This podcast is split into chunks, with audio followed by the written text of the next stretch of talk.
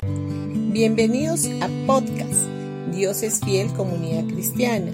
Los invitamos a escuchar el mensaje de hoy. Hola familia, hoy día viernes 6 de agosto vamos a ir a Lucas capítulo 7 versículo 13. Y cuando el Señor la vio, se compadeció de ella y le dijo, no llores. No hay dificultad, no hay reto o prueba que enfrentes hoy con la cual el Señor Jesús no pueda identificarse. En el momento que experimentas una dificultad, justo ahí Él está. Él fue tentado en todo conforme a nuestra semejanza, lo que dice en Hebreos 4:15. Él asiente también y es capaz de comprender tu debilidad. La compasión de Jesús por ti es la misma compasión que él sintió por la viuda de Naín cuando él vio el cuerpo muerto de su único hijo siendo cargado a las puertas de la ciudad para ser enterrado, lo que dice en Lucas capítulo 7 del 11 al 15. Debió ser terrible para ella experimentar la muerte de su único hijo después de haber experimentado la muerte de su marido. Qué horrible sentimiento debe de haber tenido esta mujer de quedarse sola en el mundo sin ningún sentido por la vida y sin ningún apoyo. Cuando Jesús la vio, fue movido por compasión y le dijo, no llores.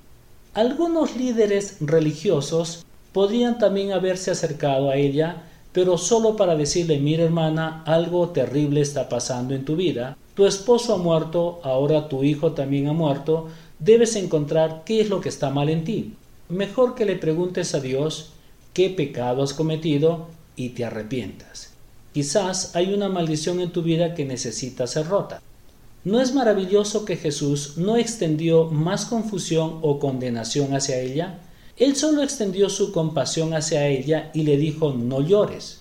El mismo Jesús también viene a ti cuando estás en los momentos de más dificultad y te dice, no llores. La compasión y comprensión de Jesús no se detiene ahí para decir, oh pobrecita, siento mucho lo que te está pasando. No, su compasión lo moverá a él a darte el milagro que necesitas en tu vida.